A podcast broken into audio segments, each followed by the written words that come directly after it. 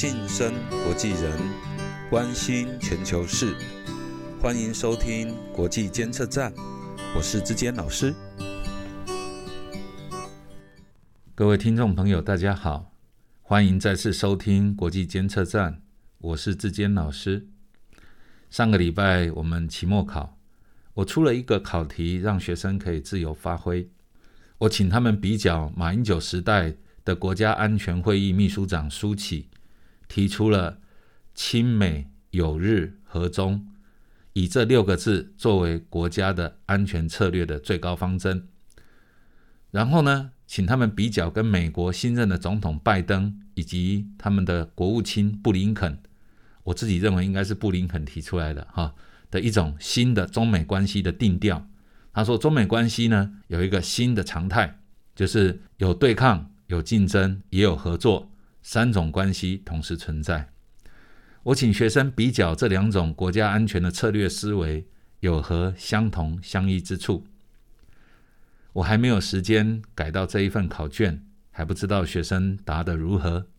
但是我想利用这个机会，先跟听众朋友们分享一下出这份考题的一个。心理的动机，我们先从美国来谈起。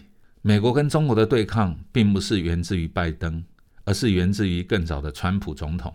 川普总统最开始的态度并不是那么明确，可是到了后半阶段，对中国有非常严厉的政策跟批评。似乎川普总统在后来的这个后半段的任期里面，认定了他必须成为反中的这种代言人，他才能够获得最大的政治利益。那么，川普提高了关税，用各种科技战啊，禁止了美中国的一些科技公司或者是一些技术的这个流向。这种种的所谓的科技战，所谓的这种关税战，这种种的这种对抗呢，是不是跟拜登总统比起来，哪一个比较聪明呢？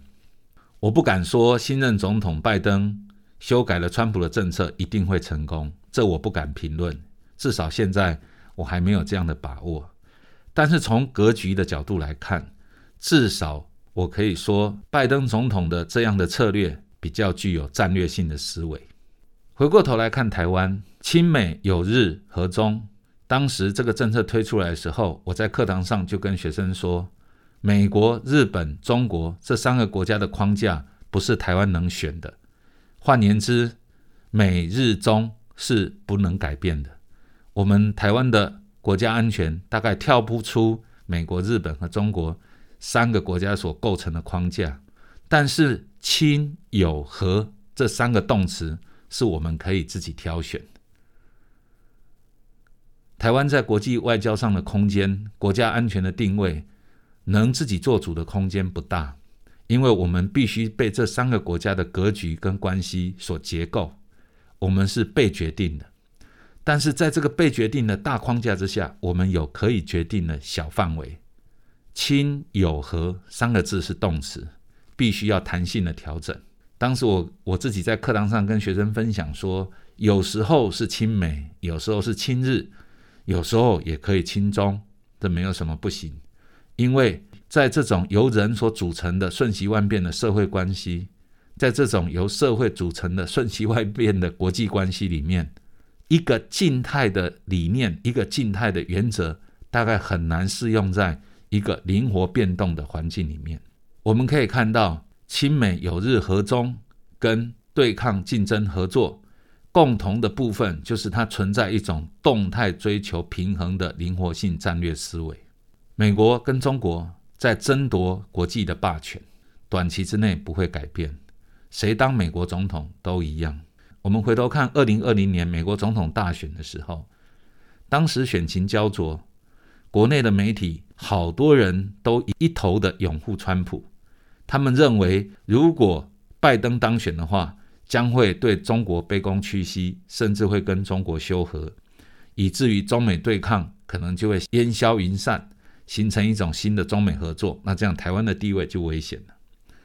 从这个时间点往回看。这样的预测并不真的理解中美对抗的本质。中美对抗的这个架构是高于总统个人能够决定的，因为这个关系到整个国家的基本的安全存在，也包括了整个国家长远的命运。但是当时国内为什么会有这样的一个想法呢？恐怕是一种先把自己的喜好预设到了解读资讯的这种心态里面，以至于造成这样的偏颇。我们再往前推另外一个案例，也跟台湾有关，在两千年啊，西元两千年或者是两千零一年那个时候，有两个学者在台湾都很有名，一个叫张家敦，一个叫大前研一。张家敦是有华裔血统的美国人。大前研一是日本裔的学者，一个预测中国即将崛起，另外一个呢却预测中国即将崩溃。这两种说法呢，当时在台湾的社会形成一股对抗的热潮。我想当时有很多台湾人都希望张家敦是成功的，但是回过头来，现在我们比较认识的是大前研一。重点不是谁真的知道了未来。一叶知秋里面，今天要提醒的很重要是一个：我们是不是预先预设了解读资讯的立场而不自知呢？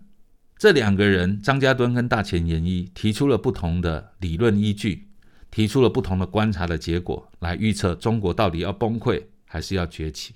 其实，即使到今天，你大概还可以在一些资料上面看到张家敦的意见。当然，大前研一已经变成一个蛮有名的趋势预测专家。但是回过头来，我们在解读这些资讯的时候，是不是真的有预设某种立场呢？我们因为比较希望看到中国崩溃，所以就觉得张家敦说的比较有道理吗？僵化的解读资讯，这种心态真的应该扬弃。我们从五四运动开始，华人开始追求一种科学的精神。如果到今天我们还是因人设事，我们还是预先设定立场来解读客观的事实。那这个科学的精神也发展的未免太落后了。我们不应该因为自己喜欢或不喜欢某种结论或者某种立场，而预设了我们解读资讯的角度。这种心态很要不得。我们应该学习到，政权的更迭不是最重要的，因为在一个民主社会，谁上台都会有下台的一天，所有的政策都要经得起时间的考验。但政权更迭是一个常态。可是，好的国家政策经过时间的锤炼之后，应该有更加精进的延续，才是一个对国家有利的方法。美国、日本、中国不是我们能挑选的，但是我们要如何在美国、日本和中国这三个国家里面填进去亲、友还是和呢？这个放进去不同的动词，考验我们不只是政治领导人，也是我们全体国民的智慧。这里面静态的一种理念的宣布是容易的，在一种变化万千的国际局势里面，要维持一个稳定的动态的平衡是很困难的。可是只有动态的平衡才能够贴近真实的生命，那才是真实的国际社会脉动的真相。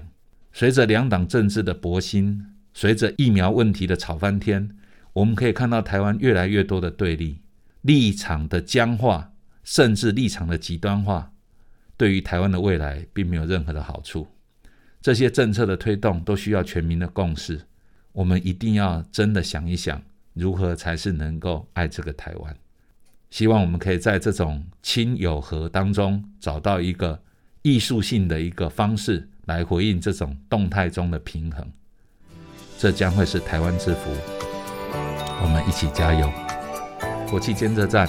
我们下周见。